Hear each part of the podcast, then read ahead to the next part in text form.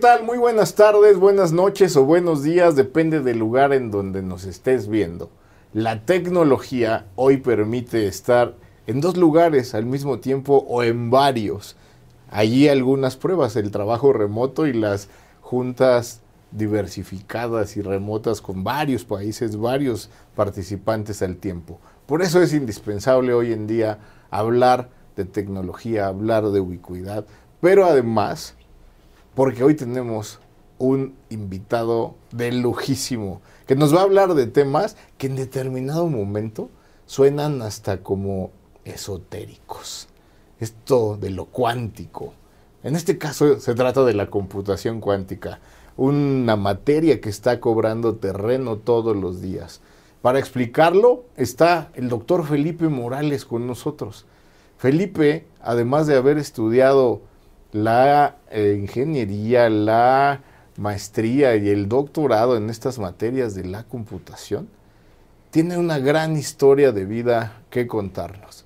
Pero ¿qué les parece si como ya es costumbre aquí en Líderes al Descubierto, en lugar de yo desvivirme y seguramente nunca acabar con las historias y logros que Felipe tiene, dejamos que Felipe nos platique en la vía de historias que tanto nos gusta, cómo su infancia, su juventud, la etapa adulta, le ha ayudado o lo ha retado para ejercer liderazgo para emprender, para enseñar, para aprender, pero sobre todo hacer el, eh, hacer el gran ser humano que Felipe es. Bienvenido Felipe a tu programa Líderes al Descubierto. Estas son tus cámaras, este es tu set.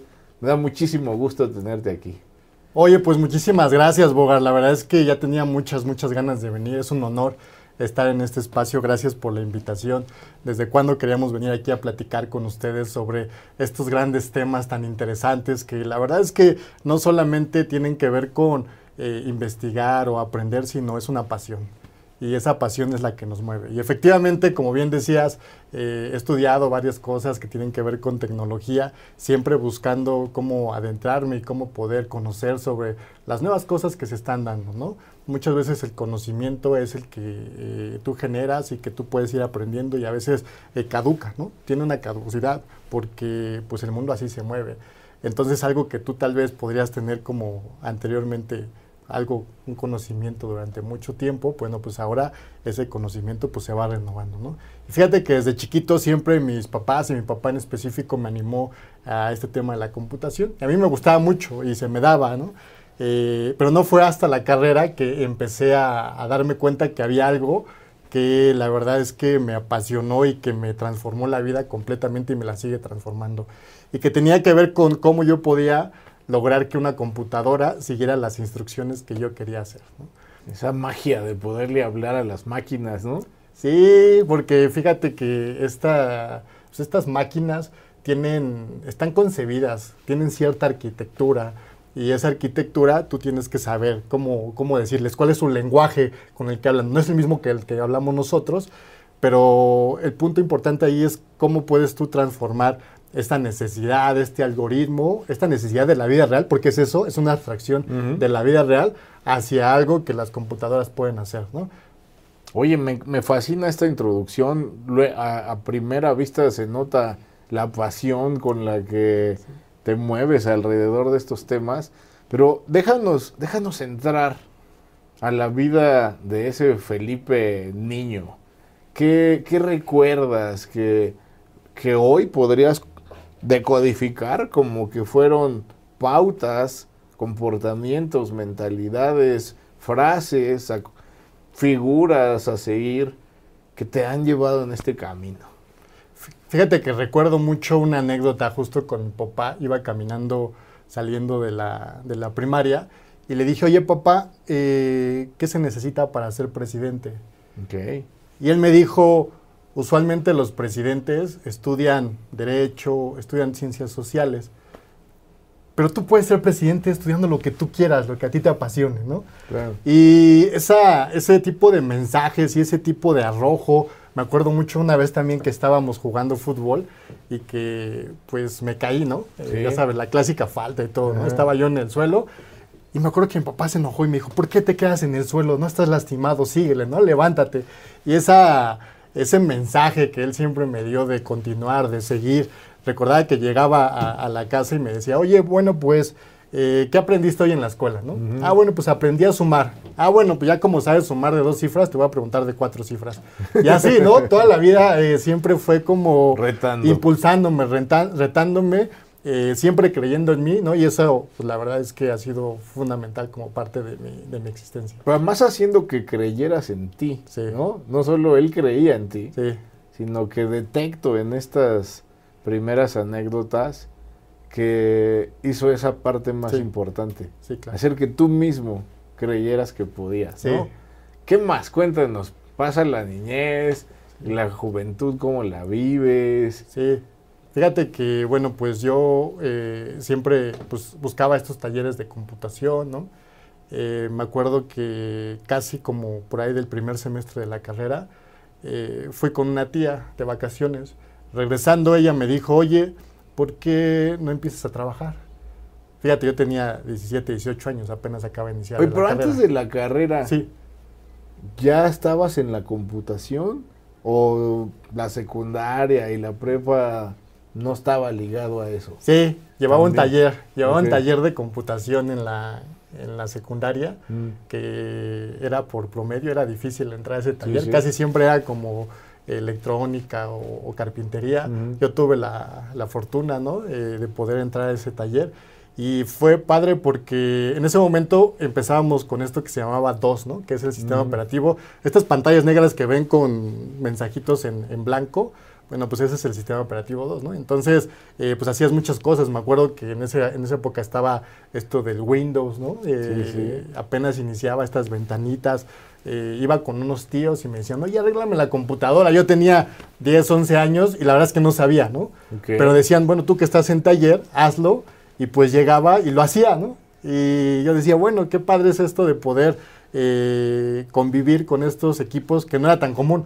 O sea, era difícil tener computadoras como ahorita las tenemos en todos lados en nuestro teléfono y que pues eso me, despertó a mí el interés de cómo poder utilizar estos equipos que ya se estaban dando para algo positivo, ¿no? Que es transformar, que es, eh, como te decía, abstraer el mundo real en un equipo.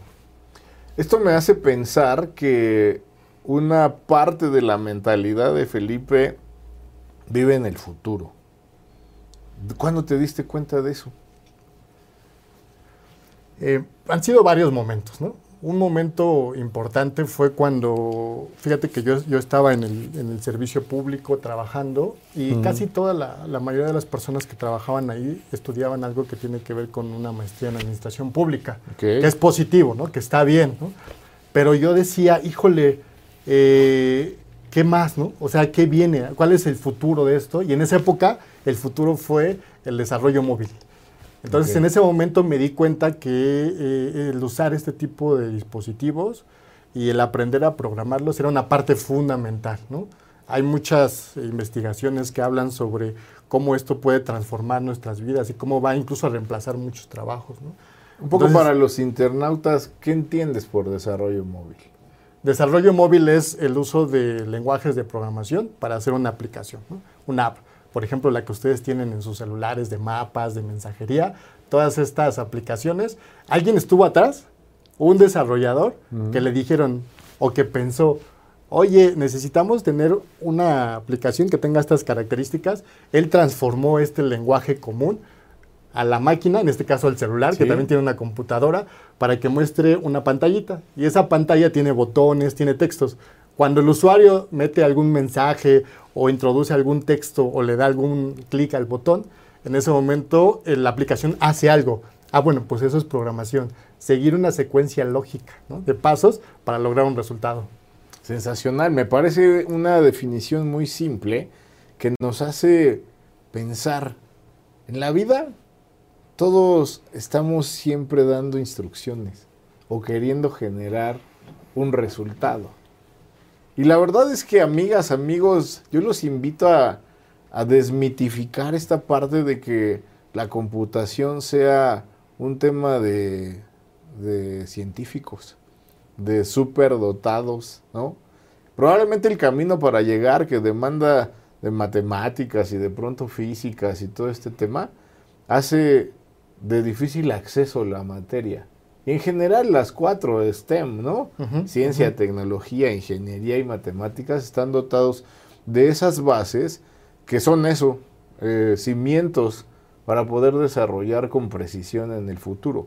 Pero cuando se dice con esta sencillez que lo decía Felipe, eh, la verdad, generar una serie de instrucciones para obtener un resultado, la verdad es que a mí me parece que diciéndoselo así a niñas, niños jóvenes y no tan jóvenes sería mucho más atractivo. ¿Qué más les podrías decir para invitarlos a adentrarse en este mundo del cómputo y la tecnología? Fíjate que le acabas de dar a un tema súper importante que es poder creer que todos podemos utilizar y aprovechar eh, y aprender sobre las tecnologías.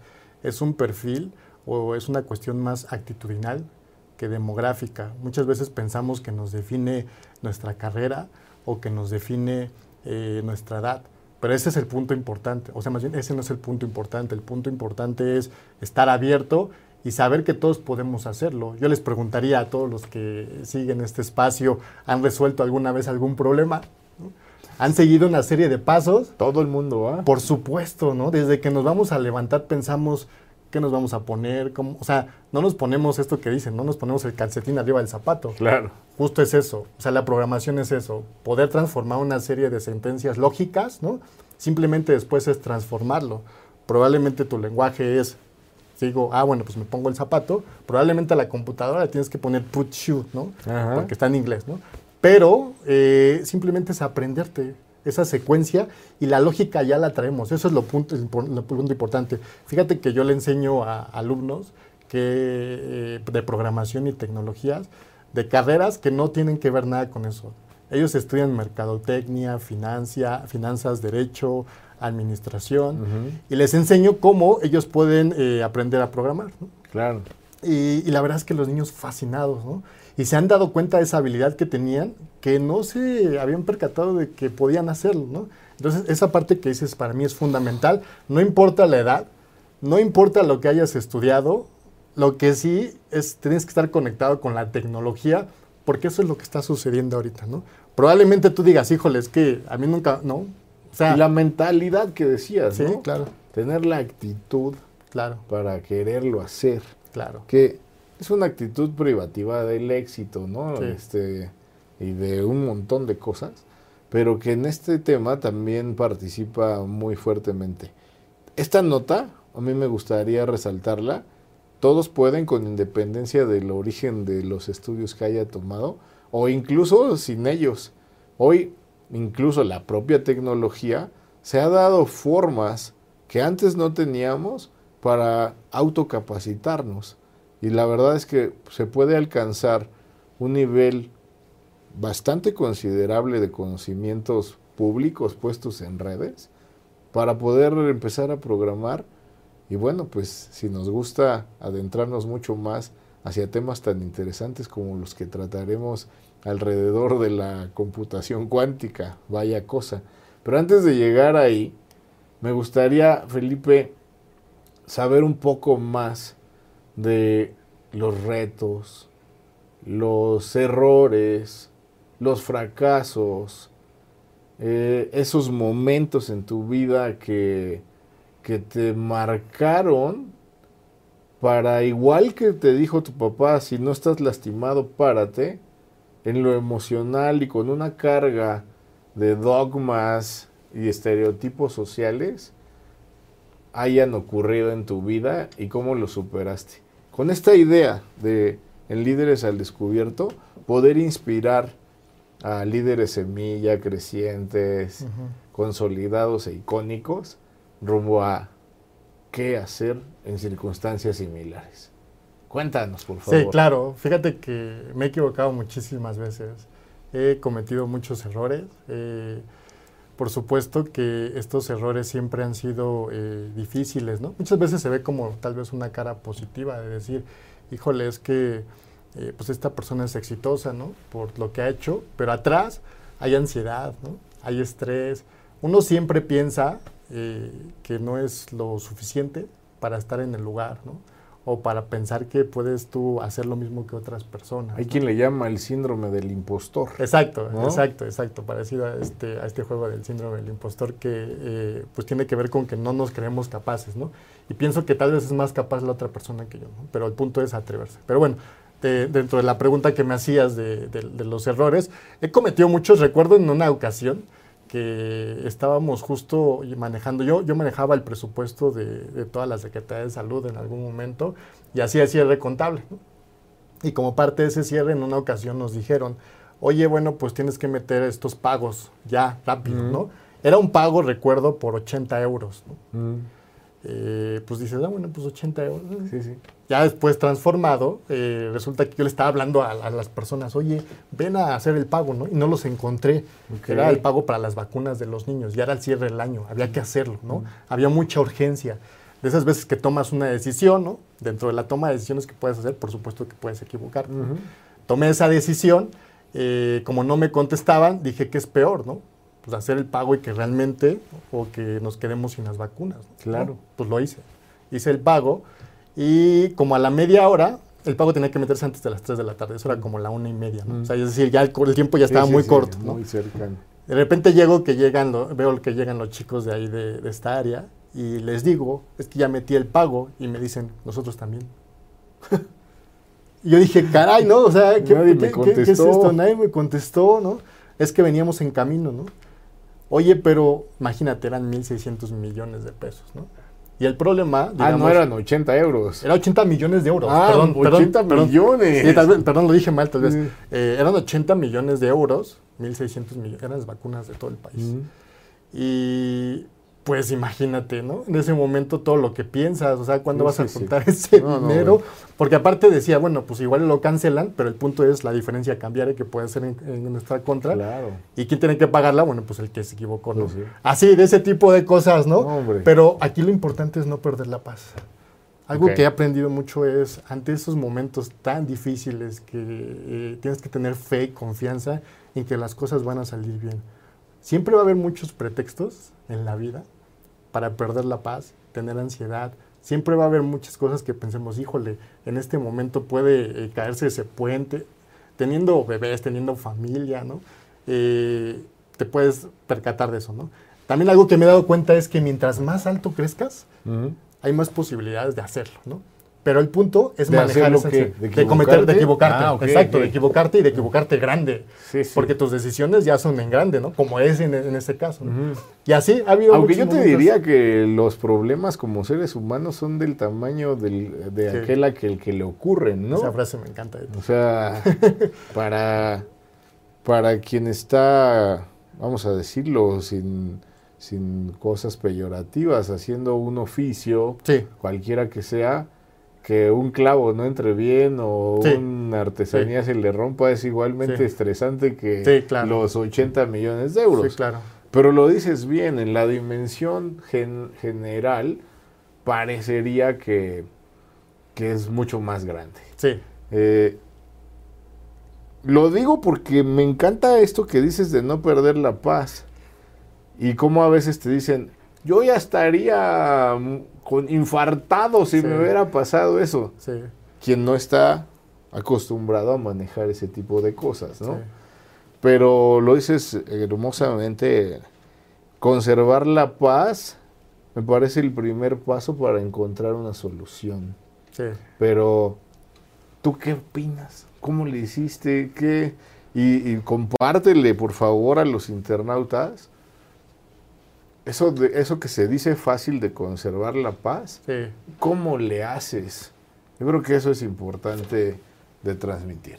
Es algo que ejercitas todo el tiempo. Todo el tiempo debes de estar eh, tratando de estar calmado, ¿no? Eh, y me acuerdo mucho que lo empecé a desarrollar cuando empecé a trabajar. Te decía que yo inicié a trabajar más o menos como a los 18 años. Ujú. Eh, me acuerdo que la que en ese momento era la subdirectora, mi jefa, al año se va. Yo era un operativo, eh, apenas acababa de entrar a trabajar. Después de un año ella se va y me dejan a mí como encargado. Imagínate ya con toda la experiencia que tenía, ¿no? todo el conocimiento, por supuesto, Y yo, pues un chavito, la verdad es que ahorita lo veo a la distancia, sin experiencia, ¿no? Eh, sin el conocimiento necesario. Eso sí, con muchas ganas y con mucho empuje de hacer las cosas. Y de repente me ponían a hacer cosas súper como, como ya de alguien pro, ¿no? De, del subdirector. Se esperaba que resolviera las cosas como si fuera el subdirector. Y pues yo llevaba un año y ya empezaba. Entonces recuerdo mucho que eh, en un cierre efectivamente nos decían ya teníamos que meter las cuentas. Y algo que me ayudó muchísimo fue ese momento. Eh, probablemente en ese momento mi jefe no, no lo sepa, pero eh, estaba atrás de mí, ¿no? Y estaba pegándole a las sillas, estaba todo nervioso, me estaba preguntando cómo vas, ¿no? Y yo me empecé a poner en su mismo mood, ¿no? En su mismo modo, pues nervioso. O sea, tú ves a alguien nervioso, tú ves a alguien que está preocupado, te pones en ese mismo mood. Es muy difícil como mantener la calma. Y me empecé a equivocar, empecé a hacer las cosas mal. Y en ese momento dije, a ver, ten calma. Si yo me pongo exactamente en ese mismo mood de estrés, de preocupación, no voy a lograr hacer nada, ¿no? Y a partir de ese momento empecé a tener como varias técnicas, ¿no? Así como de, a ver, una de las primeras cosas que siempre pienso es qué es lo que puede pasar, lo peor que puede pasar de este asunto, ¿no? Y empezar a trabajar en mí sobre eso que peor que puede pasar. Y eso, llegar al punto al que ya me da la paz, ¿no? Y a partir de eso, esto es lo peor que puede pasar, obviamente trabajar para que no suceda, pero una vez que ya has pensado en eso, ya estás preparado. Claro, me parece que una buena, una buena eh, práctica, que no receta, iba a decir receta original, pero no hay, eh, es separar el problema, ¿no? Sí. Como en paquetes. Ándale, sí. Y esto, y esto ahora que decías de, de imaginar el peor de los escenarios, la verdad en la vida los peores escenarios son del tamaño que nosotros dejamos que sean, ¿no? Sí, sí, claro. Eh, porque, pues vaya que lo económico tiene un peso muy específico, como en, el, en el ejemplo que dabas. Pero otros tantos problemas son, me van a regañar. ¿Y qué pasa si me regañan? Pues me equivoqué, ¿no? ¿Y por qué me equivoqué? ¿Y qué voy a hacer con eso? Pues prevenir y que no me vuelva a pasar, ¿no? Pero hay quien desde renunciar de inmediato hasta bloquearse, cometer más errores, mentir o, ¿por qué no? Hasta de verdad infartarte. Cuando el resultado no era tan catastrófico. Claro, claro, claro. Y, como líder, eh, Felipe, cuando a alguien le pasa, a alguien dentro de tu equipo le pasa el error, ¿qué recomendarías? ¿Cómo, ¿Cómo conducir a ese colaborador que cae en el error? Que se pueda ver en un problema desde el otro punto de vista. Fíjate que yo algo que hago mucho es, eh, me gusta mucho la parte del liderazgo. Dicen que debes de al menos tal vez una vez al año estudiar sobre este tema, porque es algo que se mueve constantemente. Me gusta mucho esta frase de John Strelecki que dice, tú creces, yo crezco, yo crezco, tú creces, ¿no? Eso es algo bien difícil de implementar, claro. porque siempre, incluso hasta con tus propios colaboradores, tus chiquitos, hay envidia, ¿no? ¿Cómo puedes tener envidia de él? o sea, piensas que te va a quitar el trabajo. No, eso no. Eh, pero bueno, eh, regresando, algo importante y que me enseñó un, muy buen jefe, fíjate que en una ocasión estábamos en una reunión de estas de innovación. Sí. estábamos implementando ahí algunos proyectos y algo que de lo que yo me percaté es que no estaba funcionando. La sesión estaba, eh, era muy conflictiva, eh, la gente se estaba peleando. Imagínate, estábamos hablando de innovación y la gente se peleaba, ¿no? O sea, a parecer que era como al revés, ¿no? En lugar de construir, estábamos incluso rompiendo muchas relaciones ahí. Y recuerdo haber salido de esa reunión, ya llevábamos como tres horas tratando de resolver un problema complejo de un sistema que tenía muchos errores. Recuerdo haber ido a la oficina de mi jefe y él me dijo, me, me preguntó, oye, te veo preocupado, ¿no? Eh, y me dijo, ¿qué pasa, no? Le dije, es que acabo de salir una sesión y la verdad es que no está saliendo como esperaría. Y me dijo, para que se genere la innovación también se necesita un poco de violencia. de destrucción. De ¿no? destrucción. Entonces, buenísima la frase, pero al punto que voy ahí importante fue la confianza. Ya. Es decir, si tu jefe te está dando la confianza de que si están pasando las cosas mal, ahí está tu soporte, híjole, ¿no? No siempre sucede. Claro. Me ha tocado jefes que no, me- no- no les caigo bien, ¿no? Me ha tocado muchos jefes que me odian, la verdad, la verdad, ¿no? Eh, es este tema de la envidia dicen que es el veneno que tú te tomas pensando que le va a hacer daño al, al de enfrente, ¿no? Claro. durante mi vida me ha tocado muchas veces estar en esas posiciones y me ha tocado vivir jefes complicados que no tenían confianza en mí. Y ahí es en donde entras tú, ¿no? Tu confianza, tu fe en Dios y decir, yo tengo confianza en mí, que las cosas que estoy haciendo son correctas y en incluso a pesar de eso, lo voy a lograr.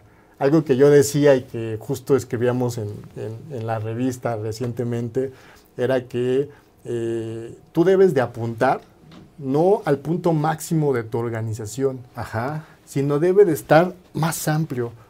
Y eso es lo que yo siempre he hecho. El mejor del mundo. Exacto. Bueno, bueno, tal, tal vez no, no está en el mejor del mundo, Ajá. pero sí eh, que tu empresa no es como el huequito. A veces he, he encontrado mucha gente que se concentra mucho en la empresa en la que está, ¿no? Y piensa que ese es el mundo, pero ese no es el mundo, ¿no? Y tal vez está compitiendo por el puesto de su jefe. Y si en algún momento se lo dan a alguien más, es lo peor que le puede haber pasado.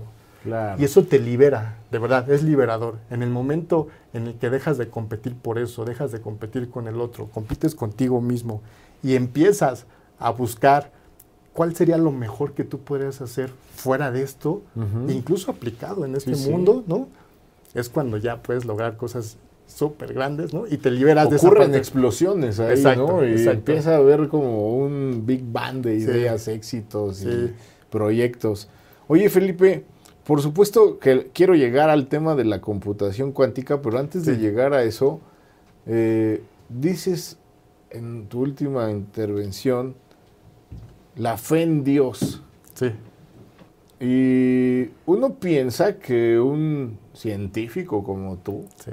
porque no puedo, no puedo más que calificarte como ello, ya Sí, moviéndote gracias. en estos niveles de la computación cuántica que ahora nos explicará eh, de una manera muy didáctica de, de qué se trata. Eh, pues yo he visto mucha gente perder esa, esa visión, Sí, eh, pensar que eh, Dios es su conocimiento y sus manos y su Sí. práctica, eh, no es usual.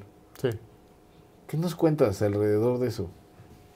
Muy padre, gracias por tu pregunta, muy buena. Eh, es algo como muy interior, ¿no? Tal vez. Eh, creo que todos hemos siempre transitado por diferentes fases, buenas o malas, algunas peores, ¿no? Que nos hacen perder esa fe y esa confianza, ¿no? También algo que usualmente he escuchado es que, eh, pues, quien cree en Dios es porque es un ignorante, ¿no? Porque no conoce la ciencia, ¿no? Yo te lo puedo decir del otro lado, ¿no? Mientras más conozco las maravillas del universo, la forma en la que están escritas las cosas, más me doy cuenta que alguien está atrás de eso, ¿no? Para mí es Dios, ¿no? Para mí es esa fuente de inspiración, de fortaleza en esos momentos, porque pues vives momentos complicados, ¿no? Eh, pues con este tema, por ejemplo, de la pandemia, ¿cuántos no hemos vivido momentos complicados? Recuerdo a mi hermano en el hospital, ¿no? Claro. Eh, y recuerdo que tenía que dar clases. Había que tomar una decisión. O me hundía en la desesperación, en el miedo de que algo le podía pasar a mi hermano, o simplemente daba clases. En ese momento había una videollamada en la que mi- aparecía mi hermano con mascarilla, ¿no? Y entonces yo dando clases, ¿no? O sea, ¿cómo puedes desconectar esta parte? ¿Cómo puedes desconectar algo tan personal que te da tanto miedo, ¿no? De algo profesional, ¿no? Ujú. Pero el punto aquí importante que yo he encontrado es que es una fuerza, de que a pesar de que las cosas estén mal, ¿no? Dicen que eh, hay una frase muy bonita que dice que a pesar de que no había trigo y que no había vino, yo era feliz, ¿no? Mm. Es decir, a pesar de que tal vez esas cosas personales no estuvieran, yo era feliz, ¿no? Wow. Porque puede suceder. O sea, si tú piensas es que voy a tener más, de hecho lo dice en el The Happiness Equation, ¿no? Ok. Él dice que normalmente pensamos que la frase es work hard, big success, be happy, ¿no? Es decir, trabajo Trabaja. duro, grande, eh, éxito grande y be happy, ¿no? Él lo menciona al revés. Él dice be happy, work hard y big success, ¿no? Y eso es como yo lo traslado a Dios. Ok. Tener esa confianza, esa paz, y a partir de eso, crear y construir, ¿no? Pues ahí el punto de vista de un científico con creencias muy arraigadas, religiosas, que me consta, no solamente lo dice, sino que lo vive. Pasemos al tema es. estelar, Sí, la computación cuántica. sí. Hemos oído hablar de muchos conceptos en esta época de la revolución industrial 4.0, en el que ah, escuchamos de la Web 3, del metaverso, de los NFTs, de drones, de robots, pero también surge este nuevo concepto, eh, nue- verdaderamente nuevo hablando en términos de la historia de la humanidad, en la que sin duda eh, este concepto de lo cuántico de pronto ha estado relacionado con temas que se han puesto al lado de lo esotérico, ¿no? Sí, sí, claro. Eh, cuéntanos, Felipe, por favor, de qué va este tema de la computación cuántica y cómo se diferencia de la computación, pues que ahora le llamaré tradicional, por estar justo en un punto de disrupción. Sí, justo el término es clásica. Clásica. El- con la computación como la conocemos ahorita es clásica porque se basa en la física clásica. Ok. Eh, pero lo dices muy bien, es la computación que todos conocemos, es la computación tradicional. Y déjame contarte un poco cómo es que yo llego a ese mundo. Eh, teníamos una... mm, eh, hace algunos años, me acuerdo que estaba yo de vacaciones y que estaba yo trabajando y que estaba pensando en esos momentos de tranquilidad, ¿cuál podría ser el siguiente tema que estudiara en mi doctorado? ¿no? Y recuerdo haber leído este libro de Shaping the Future of the Fourth Industrial Revolution de Klaus Schwab, que es Ujú. dándole forma a la cuarta revolución industrial, que es buenísimo. Y él hablaba sobre eh, un tema importante que era el cómputo cuántico. A partir de eso empecé a estudiar, empecé a revisarlo. Y me acuerdo mucho estar viendo esta película de Wally, en donde los robots están moviéndose. Y no sé si se acuerdan que llega un punto en el que los robotcitos se descomponen y entonces se define un nuevo camino. ¿no? Sí, sí. Ese es mi tema de tesis doctoral, de cómo tú puedes estudiar el tráfico a través del cómputo cuántico ¿no? o a través de otras ramas, utilizando eh, computación que te permita eh, que si algo sucede puedas moverlo. Porque ahorita nos movemos en dos dimensiones. Ok. Los vehículos se mueven así, ¿no? O se mueven izquierda, derecha. Tal vez subes un puente y parece ser tercera dimensión, pero no. ¿Qué va a pasar cuando seamos voladores? Ok. vamos a necesitar un algoritmo, algo, algún, algo atrás que permita que esos movimientos se sincronicen. ¿no? Y justo la computación cuántica es muy buena para el tema de la optimización. ¿no? Voy más allá, la definición tiene que ver con el uso de la mecánica cuántica para eh, los dispositivos electrónicos o para las computadoras. Y eso en español para los Exacto. internautas. Exacto. Justo le, le das al punto y es una de las cosas que a mí me ha costado muchísimo trabajo entender. ¿Por qué sucede eso en el tema de la computación cuántica? Siento que no ha pasado la barrera pedagógica que te permite poder comprender y entender un término, ¿no? Y la verdad es que eh, es difícil poder, eh, cuando, cuando no se tiene como un buen material didáctico, poder entenderlo, ¿no? Yo ya llevo pues, más o menos como tres años estudiándolo, ¿no? De hecho, los científicos en el siglo pasado les costó muchísimo trabajo porque es algo que le llaman counterintuitive, ¿no? Es contra la intuición, no es común. Mm. Porque fíjate que algo que sucede es que las computadoras cuánticas o las leyes de las computadoras que ahorita conocemos, la física clásica, no se comporta de la misma forma, ¿no? Ok. no se comporta de la misma forma. Hay un, hay un eh, que por ahí les vamos a dejar el enlace ahí en el, en el video, que está Sí. buenísimo.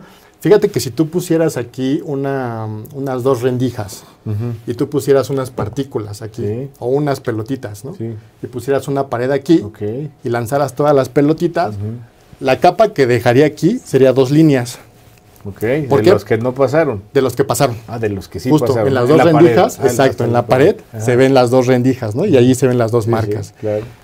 En el caso de que pasaras agua, eh, en la, en la- durante las dos rendijas o a partir de las dos rendijas, tendrías una secuencia como de muchas líneas, como un efecto así de muchas líneas, ¿no?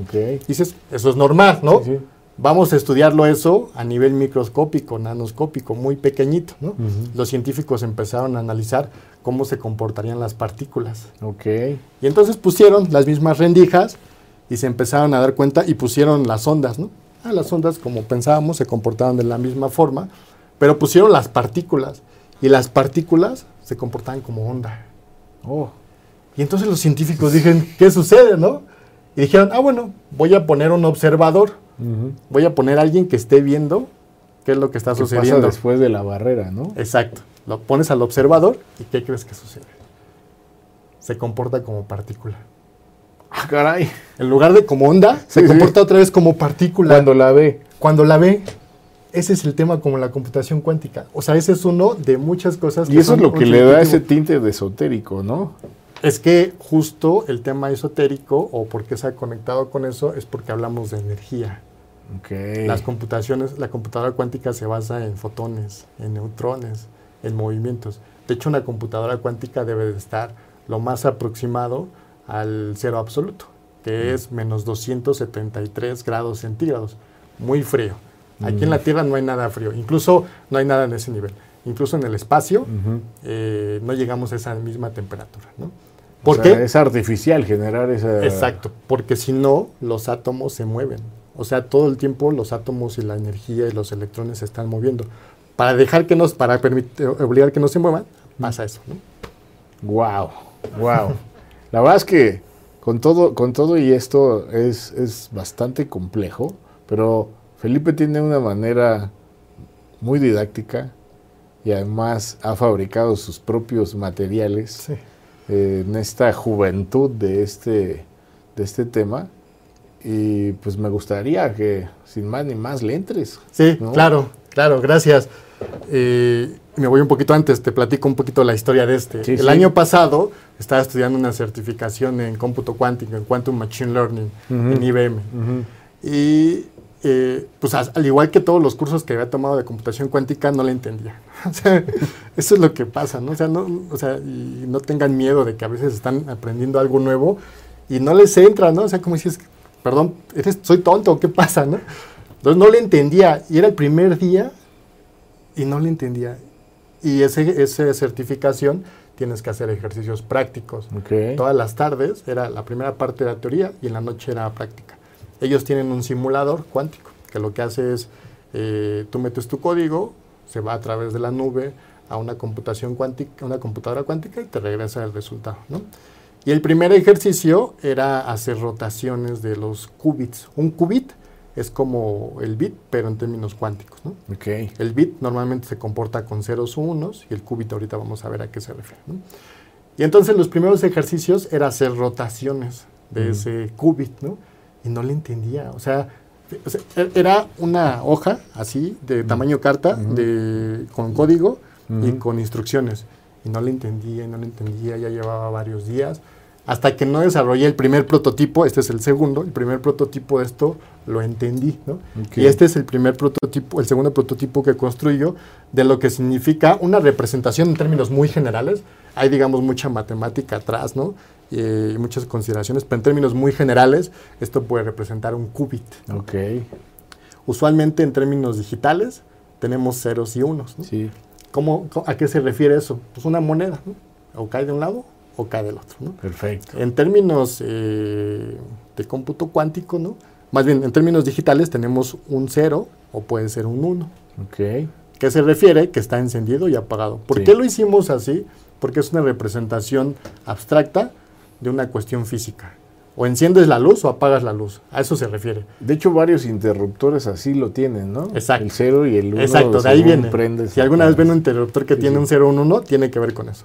El 0 es apagado, el 1 es encendido. 0 es falta de energía, 1 es... Toda la computación como la conocemos ahorita se basa en esa cosa tan Sí, básica. sí. ¿no? Eh, en el caso del qubit, ¿cómo sucede? Bueno, pues fíjate que sí tenemos igual un 0 o un 1, pero tenemos tres dimensiones. Entonces, yo tuve que eh, diseñar este aparatito para conocer cómo hacía la rotación los qubits. Entonces, tú cuando girabas algo aquí, en ese momento se movía el qubit, ¿no? Y hasta que no hice la representación fue que me di cuenta, ¿no? tienes varios ejes. Este, por ejemplo, es el eje de las Z, este es el eje de las X y este es el eje de las Y. El ejercicio era, tú tienes que encontrar cómo puedes llegar a esta posición. Ok. Y entonces inicias en esta. Bien. Y hasta que no diseñé algo así, me di cuenta de cómo tenía yo que girar cada uno de los ejes para poder encontrar esa posición. ¿no? Ahora, ¿cuál es la, la fortaleza de este tipo de cómputo? En el tema digital es arriba o abajo. En el tema del cómputo cuántico, el qubit puede estar en cualquier parte de la esfera siempre que se cubra, cumpla, que la dimensión sea uno. ¿no? Es decir, puede estar aquí, puede estar aquí, puede estar aquí. Algo que se le denomina superposición es que puede estar en el 0 o en el 1 al mismo tiempo. ¿Qué sucede? Que está aquí. ¿no? Eso que provoca que los cálculos son mucho mayores. Tú tienes 3 bits y entonces tienes tres opciones de estados. Tú tienes 3 qubits, es 2 a la 3, que son 8. El crecimiento es ¿Sabes exponencial. qué me hace pensar en el ajedrez? Sí. Pero, como- pero si el ajedrez en lugar de ser un plano, Sí. fuera un cubo. Exacto. Y exacto. entonces te pudieras mover Exacto. inclinado hacia arriba, inclinado Sí. hacia abajo, Exacto. horizontal o vertical, ¿no? Las posibilidades crecen. Y es- Exponencialmente. Exacto, y esa es una de las eh, fortalezas que tiene este cómputo cuántico. Te voy a dar un dato, fíjate, hace dos años eh, Google publicó un artículo sobre supremacía cuántica, que quiere decir que una computadora cuántica pueda ejecutar eh, un proceso matemático mucho más veloz que cualquier supercomputadora existente. ¿no? Genial. Eso es lo que con lo que yo quisiera ir yendo a- Sí. hacia un cierre. ¿Qué significa operar el mundo con computación cuántica versus la computación, como ya me enseñaste, clásica? Sí, exacto. Eh, ahorita estamos en un punto en el que estamos justamente encontrando todas esas posibilidades que tenemos, ¿no? Y esta a la que me refería es, tienes la posibilidad, fíjate que es una computadora que ellos diseñaron, que es de 53 bits, La de Google. la de Google, que se llama Sycamore, 53 bits, porque eran 54, normalmente son en pares, ¿no? Mm. Pero uno no funcionó. Ok. Entonces, eh, son 53 qubits, ¿no? Eh, y esos 53 qubits lograron en menos de 3 minutos lo que a una supercomputadora le tomaría 10.000 años resolver. ¡Wow! ¿No? ¿Se, se imaginan? Sí, Oye, eso pone en entredicho muchísimas cosas eh, que hoy entendemos de alguna manera. Yo me acuerdo, me viene a la mente esos tokens, ¿no? Sí. Bancarios, sí, que se mueven muy rápido en el número o en cada una de sus cifras. Y que lo que te explicaban era la seguridad está basada en que si descubres el número uno, la velocidad para encontrar el segundo va a ser que el primero ya haya caducado. sí, Pero con estas sí. posibilidades de rapidez, parecería que la seguridad está en entredicho, ¿no? le acabas de dar al clavo de una de las cosas que se están repensando actualmente en temas de ciberseguridad. Una de las fortalezas, o más bien, casi todos los que utilizamos ahorita eh, un dispositivo se basa en mecanismos seguros de información. Para poder eh, intercambiar información de manera segura, se basa en un algoritmo matemático, el cual es muy difícil descifrar los números, ¿no? Pero este tipo de computación lo puede hacer. ¿Por qué? Porque anteriormente eran 10.000 años. Sí. Imagínate resolver tu contraseña o que alguien eh, pueda hackear tu contraseña en 10.000 años. Ya ni vamos a estar aquí, ¿no? Claro. No pasa nada, ¿no? Sí, Ahora imagínate en tres minutos, se vuelve viable, claro. lo transforma, ¿no? Se vuelve viable y eso.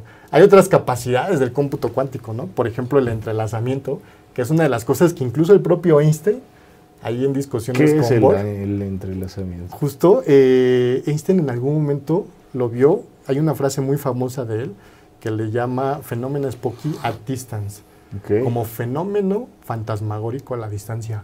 ok. Imagínate, hablando de esto de, De de científicos y de esoterismos, él decía, ¿cómo puede ser posible este fenómeno cuando se dieron cuenta? Fíjate que lo que hicieron fue poner un qubit en algún lado y poner otro en algún otro punto. Los entrelazados, ¿qué quiere decir? Que están conectados, ¿no? Eh, en términos muy genéricos. Están conectados.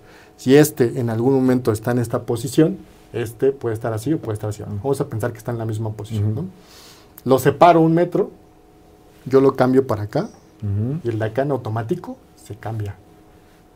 Eso podrías decir, ah, eso es este, comunicación inalámbrica, ¿no? Ahorita ya existe, ¿no?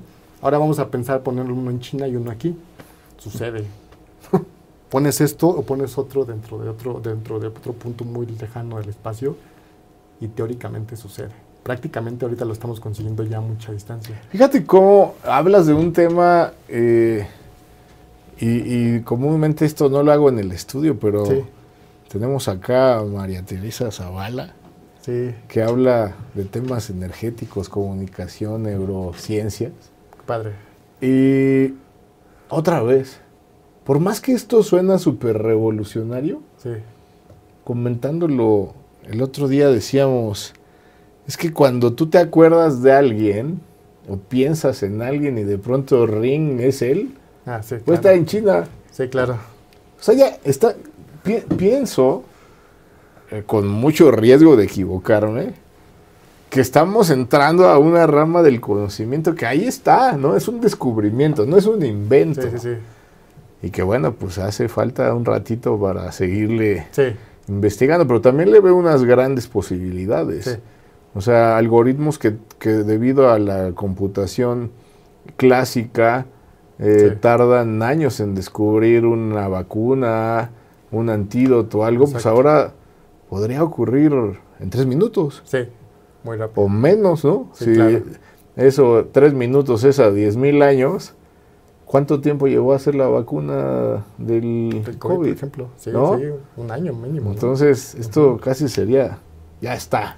Sí, claro. Y eso otra vez, como muchos de los adelantos que van ocurriendo a través de la historia del mundo, algún día se llama magia. Probablemente tendríamos que haber llegado a eso. Fíjate que Michael Nielsen en un artículo muy bueno, que también les vamos a dejar el link, que se llama Quantum for the Very Curious, ¿no? Eh, cómputo cuántico para los muy curiosos, fue uno de los que a mí me ayudó mucho a entenderlo, ¿no? Y él dice, ¿qué pasaría si estuvieras en otro mundo con los aliens o los extraterrestres? ¿Qué tipo de computadora tendrían? Él una de las cosas que dice junto con David Deutsch es que muy probablemente sea una computadora cuántica, porque es más natural.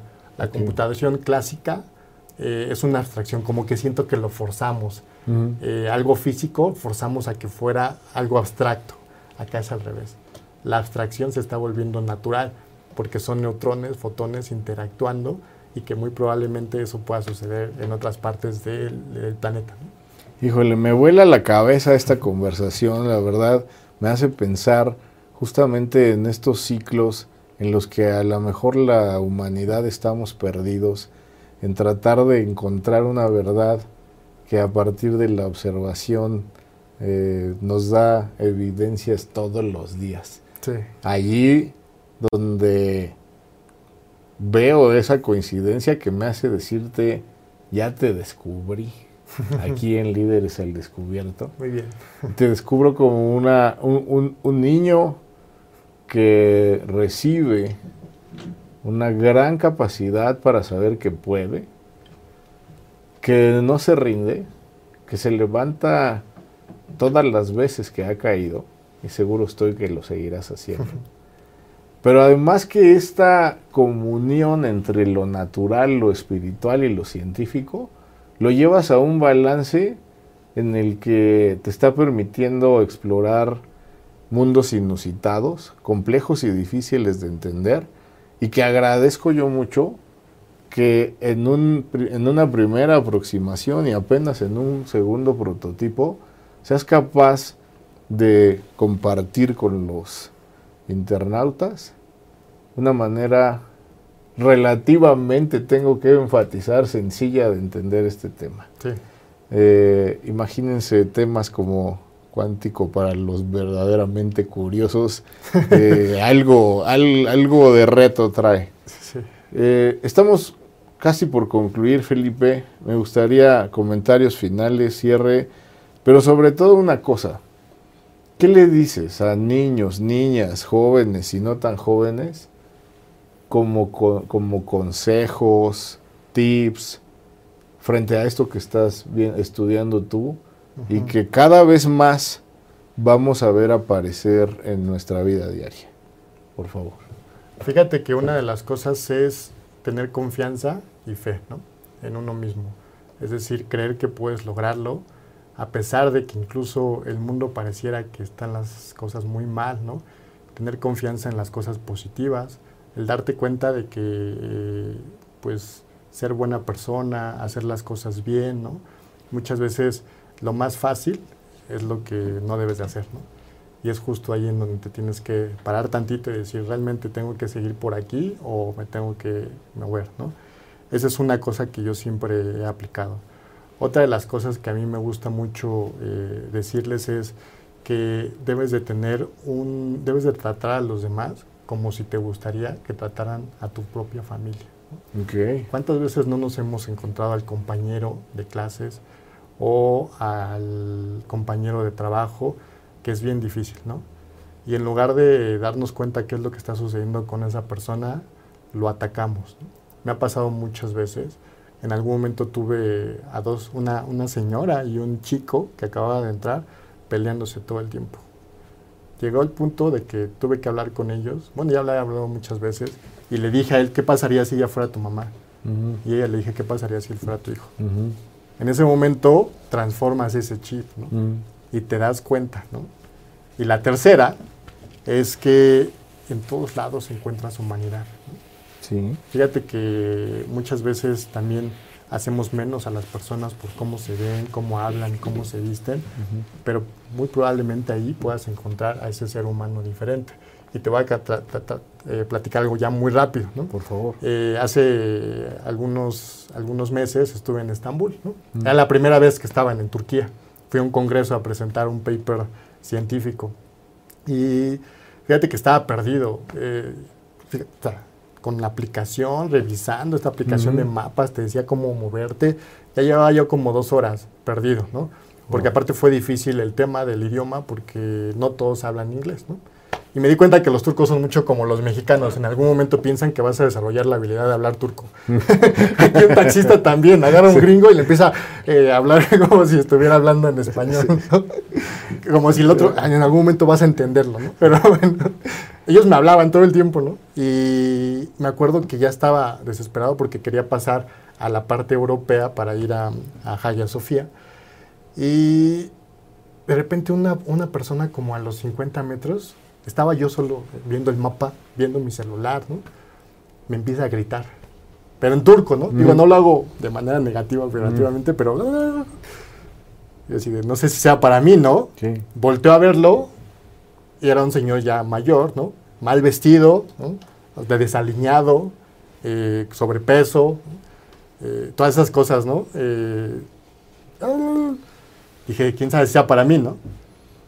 Ya sigo yo en mis cosas y otra vez, ¿no? A los 10 segundos. Híjole, este. Ya hasta que se puso al lado de mí. Okay. Y me empezó a. Aparte hablan muy fuerte, entonces parece que te están gritando todo el tiempo. Yo sí, perdón, no hablo, este, no sabía ni cómo decírselo, ¿no? Se lo tuve que decir en inglés, en español, no, sabía. Y se dio cuenta que estaba perdido y me hace, saca su celular, un celular viejito, empieza a marcar habla algo en turco y me dice, la persona que está del otro lado, en inglés me dice, él es mi papá, me acaba de decir que estás perdido, que necesitas ayuda. Tú dime en qué te puedo ayudar, ¿no? ¿Cómo te puedes imaginar que una persona así, ¿no? Entonces, en cualquier punto. ¿Quién movió el qubit? Exacto, del otro lado? exacto. ¿Quién los entrelazó? Entonces, eh, en todos lados se encuentra su humanidad, ¿no? Eso es algo súper importante. Eh, no perder de vista que en el trabajo, en la escuela, ¿no? Recientemente leí un artículo que hablaba y decía de un niño que nunca invitaban a las, a las fiestas, ¿no? Este niño tiene un tema de autismo, ¿no? Okay. Una vez una señora invitó a su hijo la señora a la que le invitaron escribió una carta y le dijo, muchas gracias por haber invitado a mi hijo a esta fiesta, ¿no? Muchas veces vemos a estos chicos, a estas personas, la verdad es que la están pasando mal, ¿no? Claro. Pero lo más fácil es, híjole, pues, quién sabe, al contrario. Es su problema. Como esta persona, ¿no? que se puso a mi lado, le habló a su hijo y le dijo, ayúdalo. Sensacional. Eh, y del tema de cómputo cuántico, ¿qué, ah, le dirías a la gente a toda esta revolución? Mira, dos cosas. Una es el tema de las chiquitas, ¿no? De las niñas. Hay que retomar lo que fue el fenómeno Scully. Eh, no sé si se acuerdan de los expedientes secretos X. La ingeniera eh, Scully, ¿no? Cuéntanos. Era, es, una, es una mujer que era una científica, ¿no? Eh, en los noventas provocó que muchas niñas estudiaran carreras relacionadas con tecnología y eso es algo que a mí me encanta. De hecho, es algo que motivo mucho. Porque fíjate que yo doy eh, dos clases principalmente ahorita, ¿no? A gente que no son gente de tecnología. Una que es tendencias tecnológicas y otra que es programación. Se las dan exactamente a las mismas carreras. Y lo que me percaté es que en el grupo de tendencias la mayoría son mujeres y en el grupo de programación la mayoría son hombres. Aun cuando los dos tuvieron la misma oferta. Fíjate. Y probablemente fue un tema de, híjole, no soy capaz, ¿no? Y relacionado con eso, les vamos a dejar un link ahí en el, en el video, que es una de mis profesoras ahí en IBM, que se llama Amira Abbas. Ella es una estudiante sudafricana que estudió finanzas.